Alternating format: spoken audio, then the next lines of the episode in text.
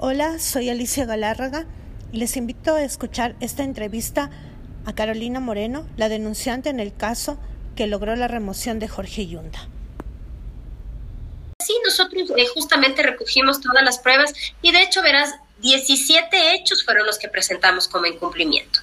Y Jorge Yunda logró desvirtuar 11. ¿Y cómo logró desvirtuar? Porque él había, eh, digamos, ¿no? Para conocimiento de la mesa, de la comisión de mesa, como sus pruebas de descargo, entonces, claro, eh, nosotros decíamos incumplimiento porque no se ha emitido el reglamento X que debía emitirse en dos meses y cosas así, ¿no? Entonces, eh, claro, el, el alcalde mm, les habrá puesto a buscar a quien haya tenido que ponerles a buscar. Entonces, claro, ellos desvirtúan porque dicen, no, sí se emitió el reglamento, puede ser que se haya emitido más tarde, pero sí se emitió. Entonces, fueron cosas que efectivamente fueron comprobándose que no, en las que no incumplía el alcalde.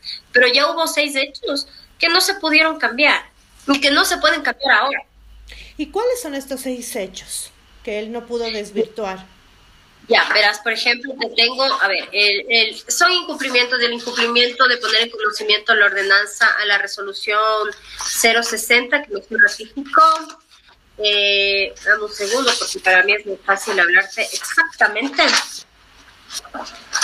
A ver, tengo el cumplimiento a lo previsto en la, en la transitoria décima tercera de la ordenanza 017 que se refiere a la Secretaría de Movilidad y que debía haberse puesto en conocimiento del Consejo el proyecto de labrador para y la bota. Este informe era importante porque tenía que presentarse el sustento técnico y financiero, porque acuérdate que el tema financiero pasa por una aprobación del Consejo Metropolitano. Eh, de ahí tenemos el incumplimiento igual a la misma ordenanza, eh, pero que habla perdón, esta es de la ordenanza 060, justamente que habla de que se adoptaron medidas que permitían emitir al órgano legislativo. Por la emergencia les emite solamente el órgano ejecutivo, pero nunca se, ratificaron porque esta, este retiro de la sesión de parte del, alcalde. De ahí tenemos, eh,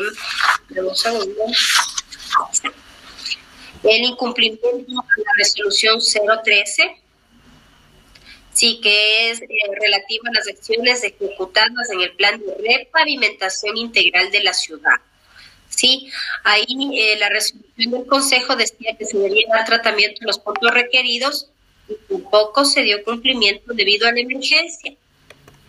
En esta, en, para esta sesión, por ejemplo, se declara ¿no? En, emergencia y no se puede dar no se puede llevar a cabo la reunión del consejo. Y sin embargo no, no vuelven a llamar a, la sesión del consejo. Entonces era como que dejaba atrás no no les ponía pero date, cuenta cosas tan urgentes que debían ser rectificadas por el consejo. Él no les consideró o bueno qué habría qué habría estado haciendo eh, otro incumplimiento que tenemos es el incumplimiento de la resolución del Consejo 035, que justamente hablaba de que se solicitaba al alcalde que se disponga, el órgano competente se diseñen mecanismos de control y estrategias para prevenir la corrupción y detectar irregularidades en los procedimientos contractuales y contractuales del municipio de Quito. En el municipio, adscritas en las fundaciones, en todo lo que es nuestro municipio, ¿no? Y tampoco, tampoco presentó, sí, no se incorporó nunca en, la, en, la, en las sesiones ordinarias la presentación de este plan, la presentación de esta obligación que tenía el alcalde Jorge Yunda de presentar esta política, ¿sí? Y eh, también tenemos los incumplimientos con lo relacionado al directorio de la empresa del Metro de Quito. El Metro de Quito tiene que sesionar ordinariamente, sí, esto, de, esto que dice el Código Municipal, sí, tienen que tener sesiones ordinarias y también eh, que son de, de manera mensual. Jorge Yunda, durante la sustanciación del proceso, eh, dice, no, yo le delegué a Santiago Pérez para que sea presidente del directorio. Esta delegación, entiendo yo que Guardera en algún punto la devuelve, ¿sí? Jorge Yunda. Entonces Jorge Yunda dice, entonces ahora yo le delego el presidente a Orlando Núñez. Bueno, y durante el descargo de las pruebas, que bestia dice, ¿no? Dice que el delegado, el señor Núñez, fue el que incumplió, que en ese sentido él es el responsable, que él responde por sus omisiones, que no se le puede atribuir. Bueno, le deja en el punto a Orlando Núñez. Y en la sesión, en la sesión del día miércoles, Orlando Núñez se abstiene, ¿no? Pero bueno, esto tampoco se pudo justificar porque cuando tú delegas, COA te dice que tú tienes que delegar exactamente lo que vas. Entonces él tenía que incluir en su delegación, no era una delegación vaga, como le digo yo, un documento vago que vos dices, bueno, le delega a usted. No, pues tú tienes que poner las obligaciones de esta delegación. Yo le estoy diciendo que todas mis, todas mis como presidente del directorio, yo de usted, usted será quien cumpla con las sesiones, quien llame, quien revise, quien presente, ese tipo de cosas. Eso tampoco podemos Y de ahí la más importante justamente, eh, y de hecho por esa es la que se hace la remoción al final del día, ¿no? Porque Jorge Yunda incumple eh, garantizar el derecho a la participación ciudadana cuando no pone conocimiento del órgano eh, que más representa a la ciudadanía en Quito, que es la Asamblea de Quito, no ponen conocimiento para la participación. Primero no puso conocimiento del presupuesto del 2019 y tampoco les hace participar para crear el presupuesto del 2020. Entonces, la ciudadanía estaba representada en la Asamblea de Quito también, ¿no? porque es un gobierno que nos representa, no pudo participar en ese presupuesto. El alcalde solo mandó su presupuesto, presentó su plan y luego dijo, bueno, plan está colgado. No es así. Simplemente por eso se debe participar, por eso se debe generar los espacios donde nosotros podamos decir, hace falta esto, donde están los presupuestos participativos, donde usted no lo hizo. De hecho, es por eso que está motivada la resolución de remoción. ¿Y ustedes creen que todos estos argumentos que presentaron eh, pesaron al final del día o fueron algún, algún otro tipo de motivos? Eh, Verás, creemos que sí pesaron, creemos que sí pesaron porque eh, justamente les pudimos dar a los concejales eh, el motivo para que puedan hacer la remoción de Jorge Yunda, porque acuérdate que antes ya le habían dicho, señor alcalde, renuncie porque hay estos escándalos, porque está con grillete, porque han intervenido el despacho, porque está involucrada su secretaria, su exsecretaria porque la triangulación de contratos y usted ya le mandó al gerente de la EMAPS, por todas esas cosas, pero él no renunciaba, ¿no es cierto? Porque era un tema voluntario del señor alcalde renunciar. También sabíamos que esperar, por ejemplo, al desenlace de lo que finalmente se dé en las investigaciones que están abiertas de forma penal en contra de Jorge Yunda por supuestos delitos, también implicaba eh, una demora, ¿no? Y mira, esto hubiera sido no sé, pues a ver, la justicia en este país es lenta, ¿no? Unos seis meses, un año. Entonces, claro, nosotros buscamos los mejores elementos para que el Consejo eh, pueda ver la realidad, pueda pedir la remoción, pueda resolver con la remoción. Porque ahora, que si bien han hablado de los escándalos de corrupción y todo, eso está todavía jugando. Entonces, claro, ellos no, los concejales no, no tenían, todos hemos visto, pero los concejales no tenían de dónde más pedir, cómo más pedir. Entonces sí creo que empezó justamente esto y el tema de la participación es algo que es bastante censurable, no solamente para esta alcaldía, sino para cualquier alcaldía. O sea, no podemos dejar que ellos eh, dejen de tomar en cuenta o miren o pongan la carga en lo que es el tema de la participación ciudadana. Y si todos estos mecanismos están implementados, ¿a qué se debe que, por qué creen ustedes que no se llamó la atención siquiera al alcalde y se le dijo, mira, esto es lo que tú tienes que cumplir? Todo este tiempo no hubo un solo llamado de atención, una sola alerta. Él, eh, ni siquiera los concejales se preocuparon de, de pues hacerle cumplir lo que, lo que debía. Es lo que se colige, ¿no? No, verás, de hecho sí hay. Y, justamente el día de la el día de la audiencia para la, remoción, ese, en la sesión extraordinaria, me parece que fue la concejala Coloma, la que hablaba y dijo justamente estuvimos aquí hace un año y pedimos la información de este de, de, de, las políticas de anticorrupción y le insistimos al señor alcalde y le volvimos a pedir una resolución del consejo sí ellos insistieron pero el tema es justamente ese. Ellos como órgano fiscalizador pueden ellos cumplen solamente para hacer ese ejercicio de fiscalizar, pedir información, si se está incumpliendo esto, el otro, pero date cuenta que el órgano que en cambio decide, el que debe entregar la información, es el Ejecutivo y no el mucho. O sea, no, él no entregó la información. No entregó, no entregó, no cumplió con las no, cumplió con las resoluciones del Consejo, con las mismas transitorias. Y date cuenta que estas resoluciones, él ha participado.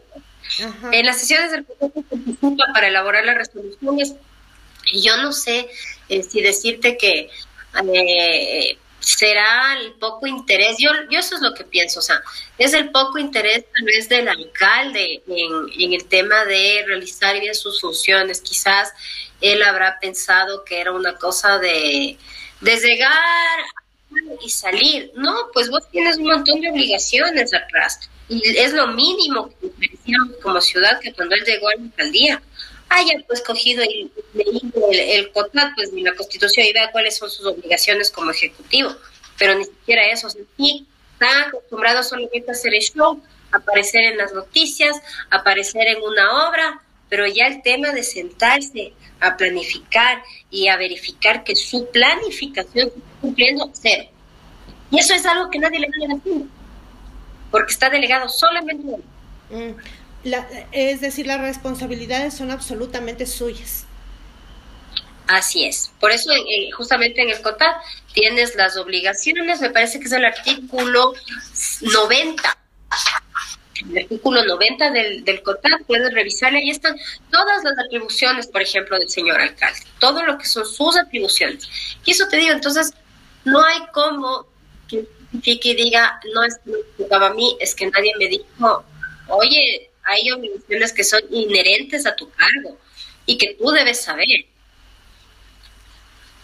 Y cuando ustedes eh, pues empezaron con su exposición, ¿cuáles eran las expectativas que ustedes tenían?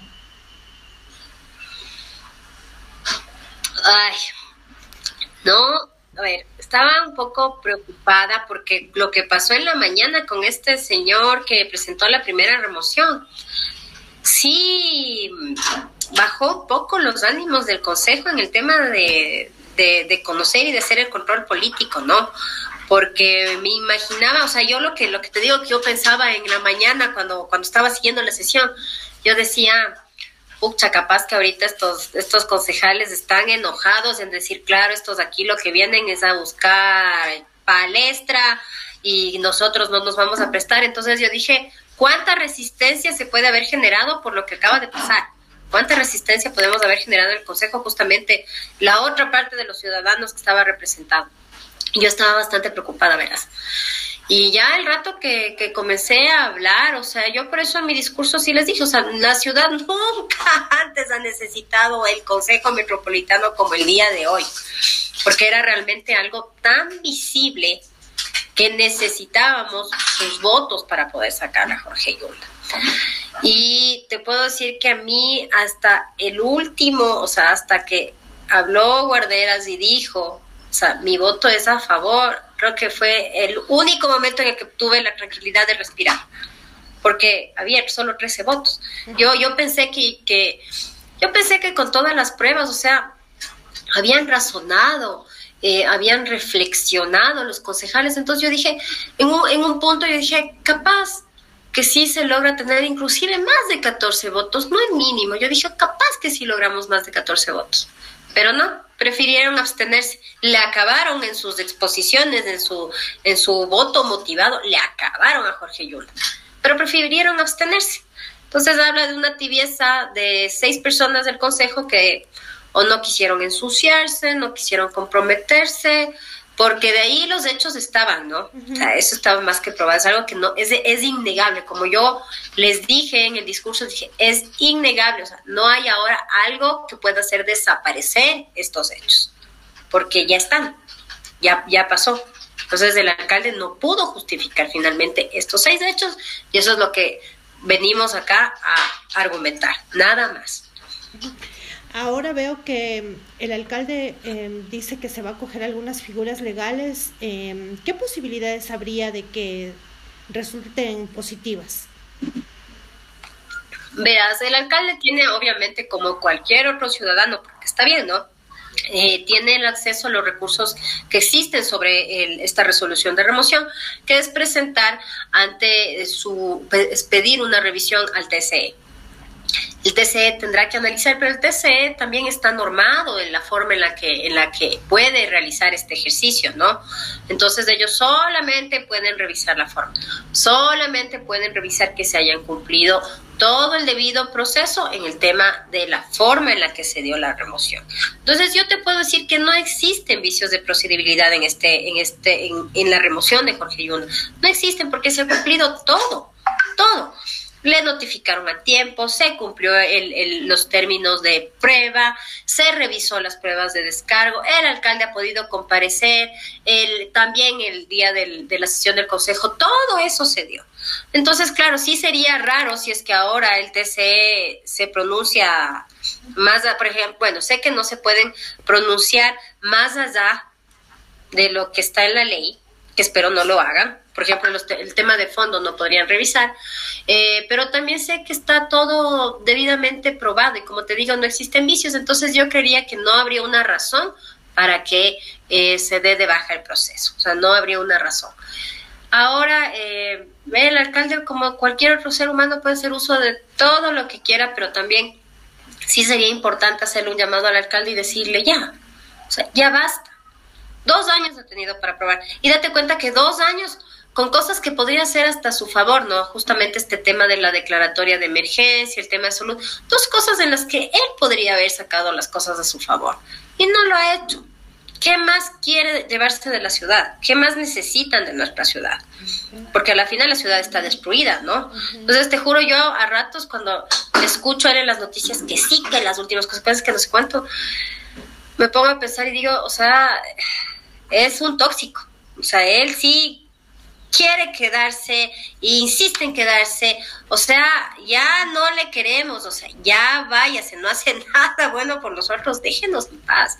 Pero ojalá que sea ya un ejercicio de reflexión del alcalde, es lo único que necesitamos.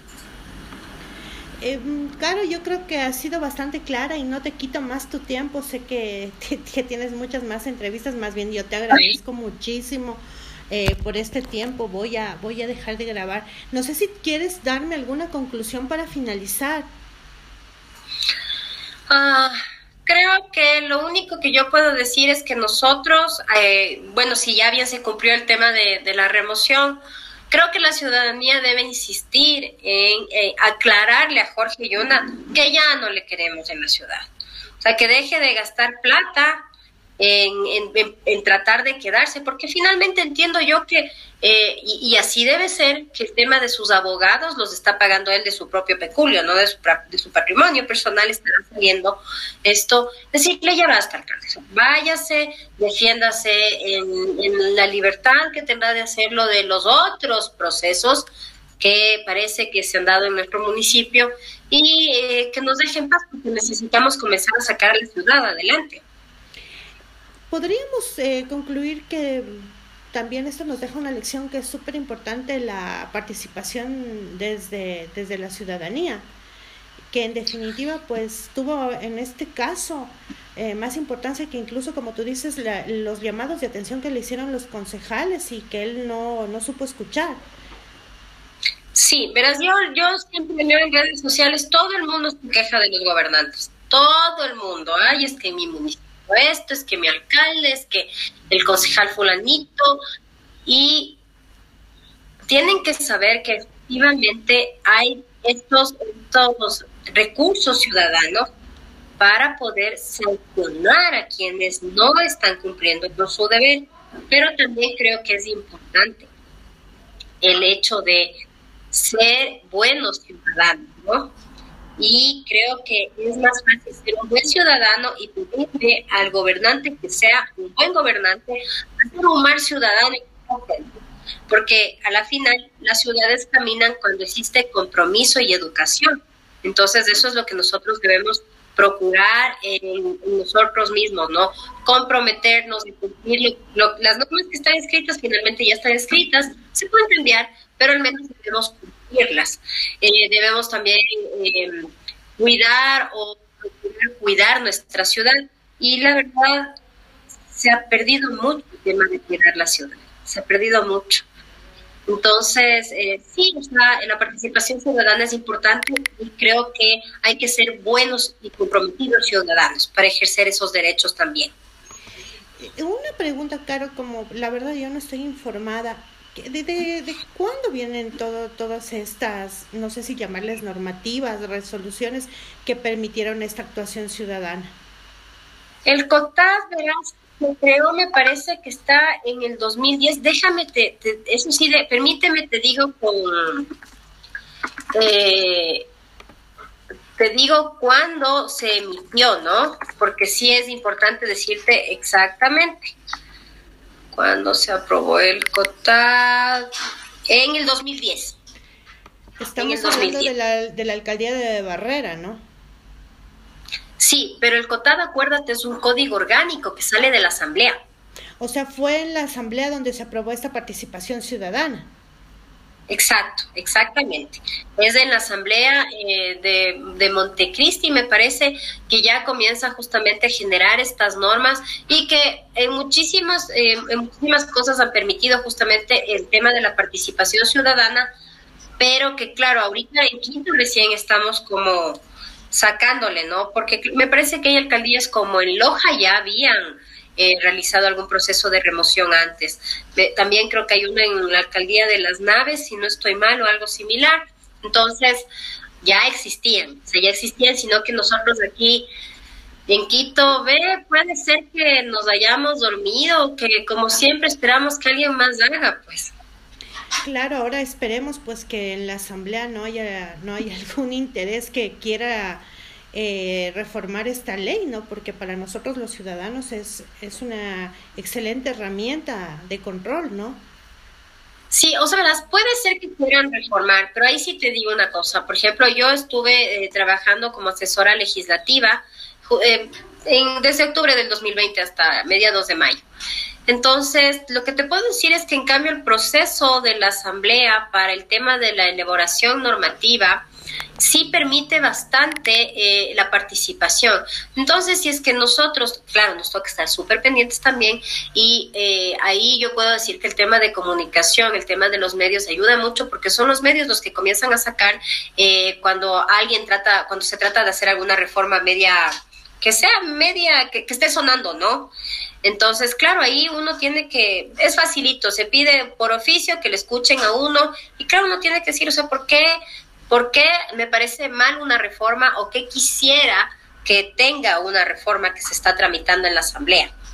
Y justamente se van recogiendo las observaciones eh, para la aprobación de, los asambleístas, porque esto ya se conoce en los plenos. Entonces, mm, no, no, no creería o, esperaría que no se pretenda hacer algún cambio en esto.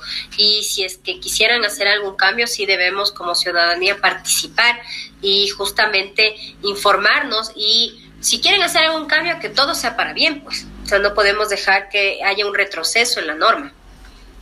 Perfecto, me queda todo súper claro y pues eh, me encantan tus argumentos porque, como te digo, son argumentos y de esa es, la única forma en la que se puede rebatir ciertas corrientes que en este momento están circulando de que todo tiene que ver con, con el origen del alcalde, ¿no? que es justamente lo que me interesaba desvirtuar y, y pues con tu exposición queda todo claro.